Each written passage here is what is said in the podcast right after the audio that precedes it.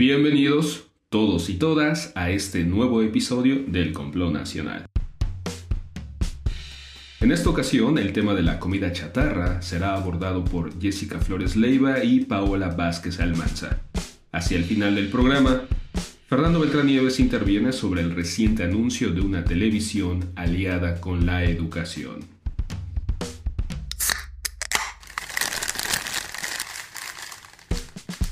Soy Jess FL y en esta entrega les voy a hablar acerca de la prohibición de la comida chatarra y la cultura del refresco. Hace unos días, en una decisión inédita, el Congreso de Oaxaca aprobó la prohibición de venta de comida chatarra a menores de edad. La iniciativa fue propuesta en el Estado como consecuencia del elevado número de muertes por la pandemia de COVID-19, la cual ha azotado fuertemente a México y se ha llevado a miles de personas, debido fundamentalmente a complicaciones relacionadas con enfermedades crónicas tales como la diabetes, obesidad e hipertensión. Yo recuerdo mis años de estudiante, cuando debido a la naturaleza de mi disciplina de estudio, la sociología, era obligatorio realizar prácticas de campo en Puebla, Veracruz, Estado de México y en la misma Oaxaca, estados donde tuve la oportunidad de estar trabajando, recuerdo que en nuestras andanzas diarias y luego de haber concluido las tareas encomendadas, hasta en el municipio más recóndito era posible encontrar el refresco de cola más famoso del mundo. En realidad, las comunidades podrían carecer de todos los servicios, de luz, drenaje, alimentos de la canasta básica y agua, pero menos de ese refresco. Después, por azares del destino, resulta que estuve frecuentando un tiempo a una familia ubicada en un municipio muy cerca de Monte Albán, y recuerdo que aseguraban el suministro de bebidas comprando una reja de refresco de cola a la semana. Cada reja de refresco contenía 12 botellas de vidrio de litro y medio, y así pasaban la vida, mientras que desde los más pequeños hasta los más grandes de los integrantes de la casa apuraban estas rejas de refresco, es decir, las terminaban. Esta pequeña anécdota viene al caso porque justo la semana pasada tuve la oportunidad de presenciar un debate televisivo entre legisladores en contra de la comida chatarra y representantes de la industria de las botanas y las bebidas azucaradas. Y me llevé una sorpresa, cuando uno de los máximos representantes de las refresqueras defendió la libre compra de sus productos con el argumento de que el elevado consumo por parte de la población respondía más a una cuestión histórico-cultural, es decir, el consumo excesivo de refresco era una costumbre de los mexicanos. Esta declaración avivó el debate público acerca de qué tan acertada fue la decisión de prohibir la venta de este tipo de productos en el estado de Oaxaca ¿Y qué tanta razón tienen los industriales de estas grandes empresas botaneras y refresqueras cuando dicen que los problemas de obesidad y diabetes que han padecido los mexicanos, hasta ponernos en los nada honrosos primeros lugares de las tasas de morbilidad en el mundo, son simplemente resultado de nuestra cultura? Hay que recordar que semanas atrás el doctor Hugo López Gatel epidemiólogo destacado y representante mediático de la 4T durante la pandemia, se refirió a los refrescos como veneno embotellado. Esta declaración, por supuesto que ofendió a los representantes del sector empresarial enfocado en la producción de refrescos por no convenir a sus intereses. Al respecto, quiero hacer un apunte.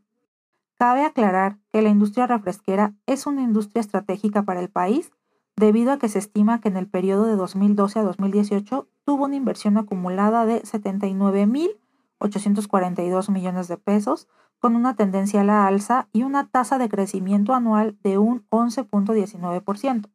Al cierre de 2018, la inversión acumulada ascendió a 12.607 millones de pesos, algo así como 630 millones de dólares. Derivada de estas cifras, es entendible la indignación de los máximos representantes de las refresqueras, porque, como se sabe, en un país capitalista en el que todo es y ha sido negocio, lo que menos importa es la salud y el bienestar de la población. En contraste con estas ganancias obtenidas por las refresqueras, en México 96 millones de mexicanos padecen obesidad. Consideremos que el total de la población en la actualidad está en 126 millones y de ellos uno de cada tres niños tienen este trastorno, por lo cual la obesidad ya es considerada por la FAO como una epidemia está causando 300.000 muertes al año y cuesta a México el 5% de su Producto Interno Bruto.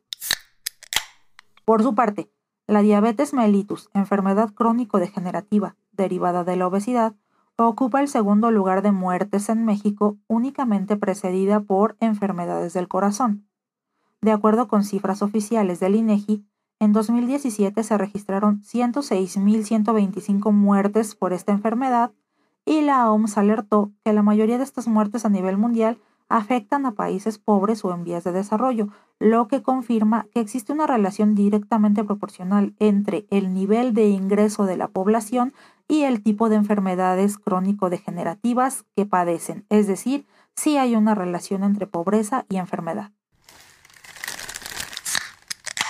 Asimismo, se estima que de seguir por el mismo camino, para el 2030 el número de muertes por diabetes podría duplicarse. Por esta razón, es comprensible que en México el coronavirus haya encontrado un terreno fértil para su propagación y que hasta el momento contemos con más de 55 mil muertos y 512 mil contagios. Con todo este panorama, es de llamar la atención que los representantes de la industria refresquera insistan en que el problema de consumo de este tipo de bebidas es una cuestión meramente cultural en lugar de reconocer que las empresas que presiden por años antepusieron sus ganancias millonarias al bienestar de las personas y se aseguraron de que sus productos penetraran hasta los rincones más profundos del país y formaran parte de la cotidianeidad de millones de familias. Afortunadamente, las creencias de los empresarios con respecto a la inmutabilidad de la cultura están equivocadas. Cabe recordar que lo cultural no ha sido, no es ni debe ser una limitante ni un determinante en el ser humano. La cultura de ninguna forma es estática, es dinámica. La cultura está en movimiento. La cultura se aprende, se revisa, se critica y se transforma. Lo mismo pasa y está pasando con la toma de conciencia entre la gente. Afortunadamente, el impulso de los medios y el exceso de información permite ahora a la población discernir qué es lo que le hace bien y qué es lo que le hace mal. Finalmente, hay que reconocer que este tipo de iniciativas políticas, como la prohibición de la comida chatarra y los refrescos, fortalecen el cambio en los hábitos alimenticios de la población y hacen que México vaya por buen camino en materia de promoción y prevención de la salud. Si alguien desea contactarme, con todo gusto dejo mi correo electrónico. Me pueden escribir al correo jessica.flores.leiva.gmail.com.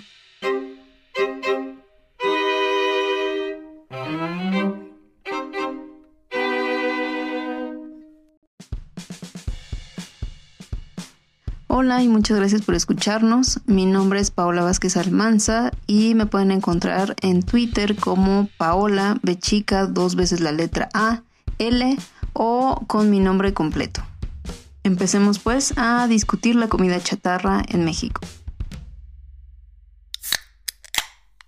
El 1 de enero de 1990 en la Plaza Pushkin de Moscú, a dos kilómetros del Kremlin, la estatua del escritor ruso parecía contemplar inexpresivamente los arcos dorados del primer McDonald's en la Unión Soviética. Unos 30.000 moscovitas se formaron para probar su primera Big Mac. Durante la espera, se ondearon banderitas rojas con una M dorada. Para algunos, esas inofensivas banderitas se clavaron una a una en el corazón del comunismo, mientras los ciudadanos de la URSS miraron su combo experimentando una de las muchas formas de libertad que ofrecía la ideología occidental.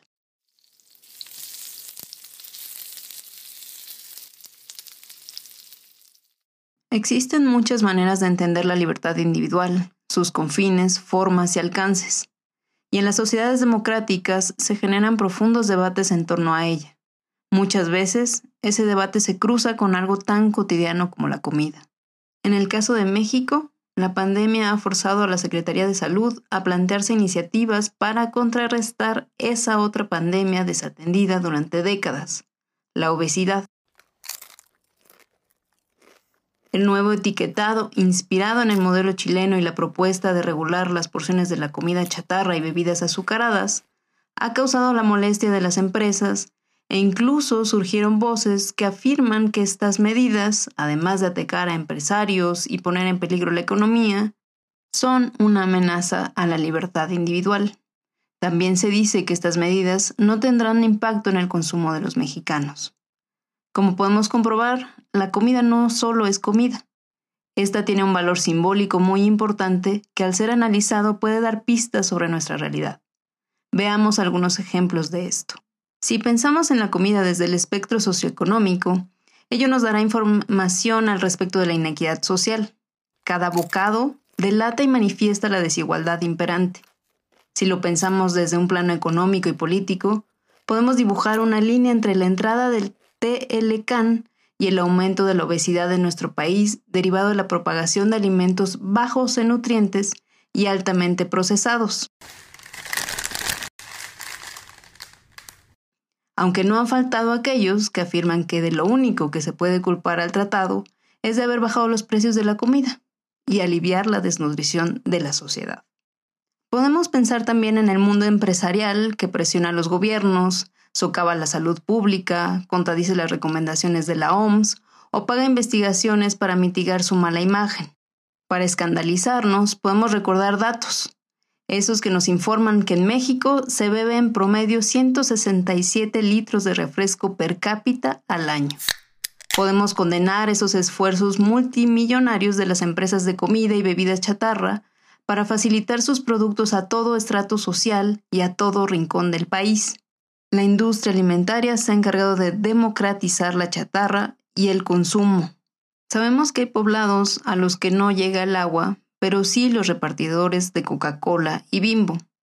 Asimismo, podemos maravillarnos ante los notables científicos que dedican sus vidas a encontrar la proporción divina de esa santa trinidad de la comida chatarra, que es la sal, el azúcar y la grasa. Estos artistas de la chatarra han logrado estimular el cerebro humano de maneras sorprendentes para que uno nunca se sienta saciado y se haga adicto a los sabores, consistencias y sensaciones creados en laboratorios. Otros verán en la chatarra un símbolo de una época vertiginosa en la que no tenemos tiempo para comidas saludables, o un modo de vida en el que la satisfacción inmediata de los deseos individuales es la norma.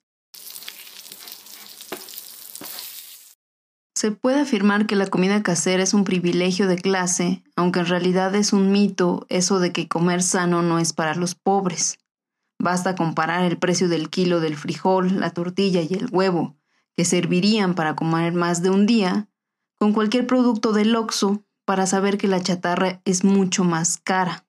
En otro sentido, se puede denunciar el fenómeno de la gourmetización de la comida esa moda de convertir algo convencional como un taco de canasta en un objeto alimenticio exclusivo con solo agregar ingredientes exóticos, algo así como tacos fritos de flor de Jamaica o tlayudas de pitaya orgánica.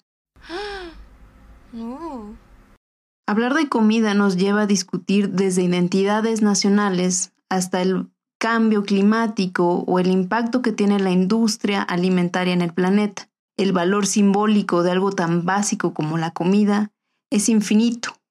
En este océano de posibilidades, yo me aventuraría a decir que el problema de la comida chatarra puede pensarse también como un problema filosófico ligado a la naturaleza humana. Cuando nos comemos ese chocolate que sabemos que no es más que caramelo con sabor chocolate, o cuando compramos productos milagros, nos estamos autoengañando. El filósofo John Elster, en sus estudios sobre racionalidad e irracionalidad, ha teorizado sobre esta capacidad humana de elegir no saber o no darnos cuenta de la realidad que está en nuestras narices. El autoengaño sirve para pasar por alto las consecuencias de nuestras acciones, Diariamente nos exponemos selectivamente a la información y decidimos no conocer los detalles que implica nuestro actuar. Buscamos refugio en los que opinan como nosotros y evitamos pensar en las industrias que producen lo que consumimos. Tenemos la libertad de saber, pero preferimos ignorar. estaría bien cuestionar la racionalidad de nuestras decisiones y pensar en qué estamos usando nuestra libertad en términos alimentarios, pues tal parece que nos resistimos a esforzarnos y tomamos el camino corto en detrimento de nuestra salud. Sería todo un reto en estos tiempos usar nuestra libertad para elegir nuestras propias constricciones, para privilegiar nuestra salud enfrentarnos, así como Ulises, al canto de las sirenas de la comida chatarra.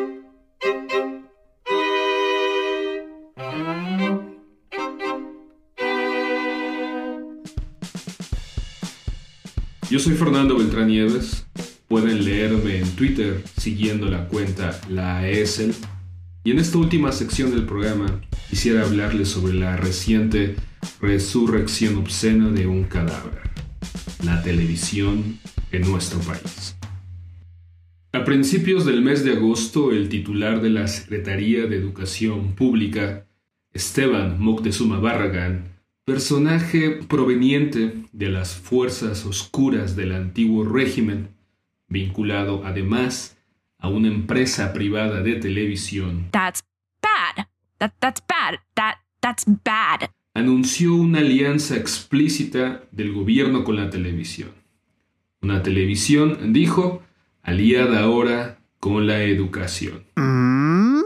Dada la imposibilidad del regreso presencial a los salones de clase, tendrán cita con los canales abiertos de televisión más de 30 millones de estudiantes de enseñanza básica hasta la media superior en el próximo ciclo escolar fechado para el lunes 24 de agosto. ¿Qué debemos deducir? A la banca Internet y sus plataformas digitales, las videoconferencias, los videos y la comunicación instantánea.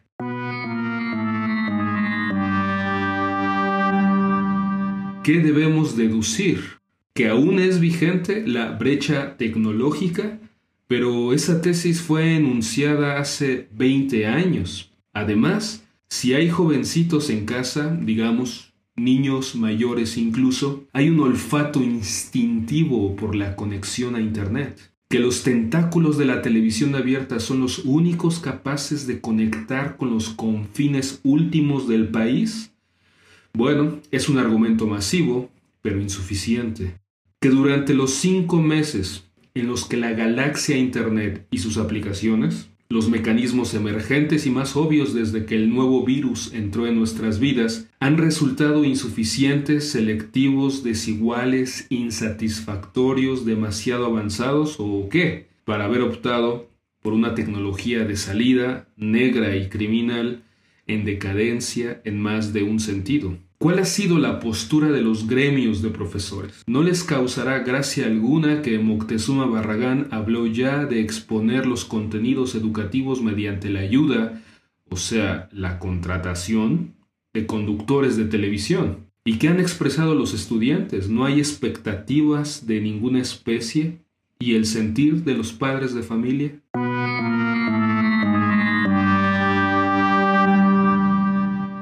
Una televisión aliada con la educación, dijo el emergente planificador de la educación, Moctezuma Barragán. La expresión es inexacta, dicho sea de paso. Los públicos de televisión, el canal 11 y el 22, han sido, desde su creación, ventanas abiertas de contenido múltiple, exposiciones visuales, cine europeo, entrevistas documentales, conciertos, cine de autor, festivales. En los canales públicos de televisión se ha encontrado invariablemente una oferta propositiva, inteligente, artística, contenido especialmente dirigido a jóvenes y adultos, quizá su único pecado. Si algo o alguien debe salvarse cuando muera la televisión, son el canal 22 y el canal 11. Pasa que su financiamiento es tal y una relación con la cultura exigente en pantalla que no es espontánea ni natural, que debe fomentarse, protegerse y esculpirse, y que no logra romper el cerco que le ha tendido el espectro de Televisa y TV Azteca.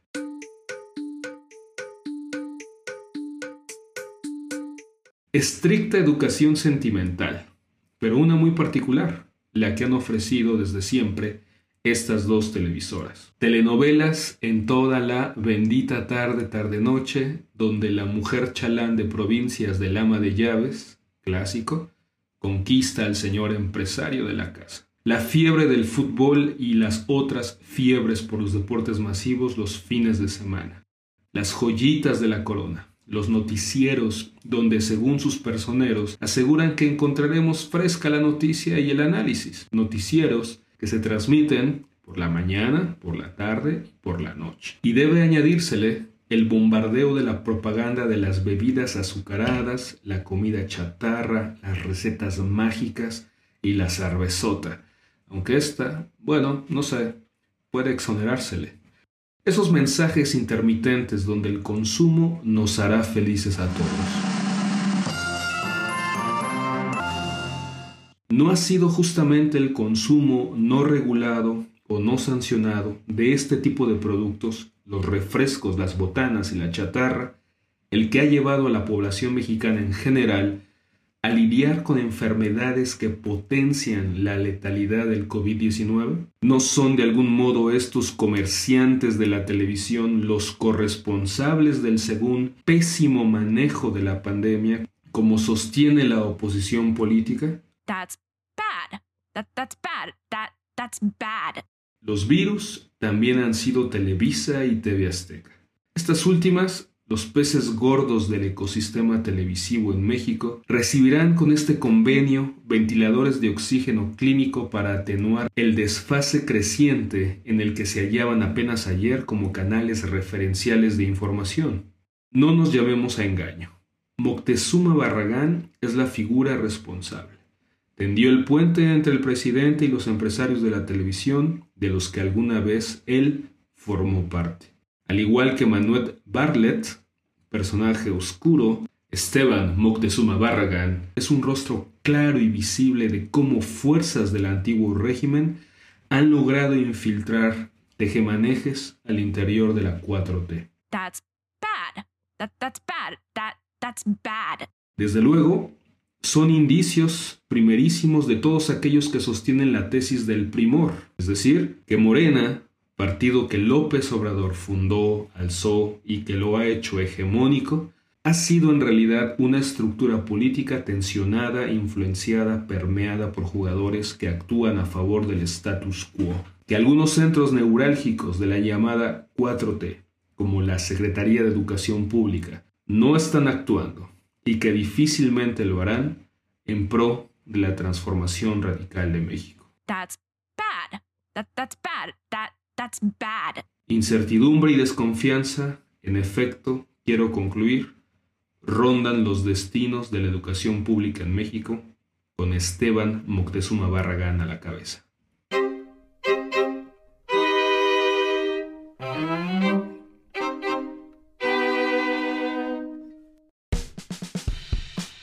Hemos llegado así al término de este programa. Ahora puedes seguirnos en nuestra cuenta de Instagram siguiendo al Complot Internacional. No olvides suscribirte a esta frecuencia para que puedas compartir y escuchar los programas anteriores. A nombre de las personas que hicieron posible este episodio, les agradecemos enormemente que nos hayan permitido dejar entrar hasta la intimidad de sus oídos. Nos escuchamos pronto, muy pronto en el siguiente complot.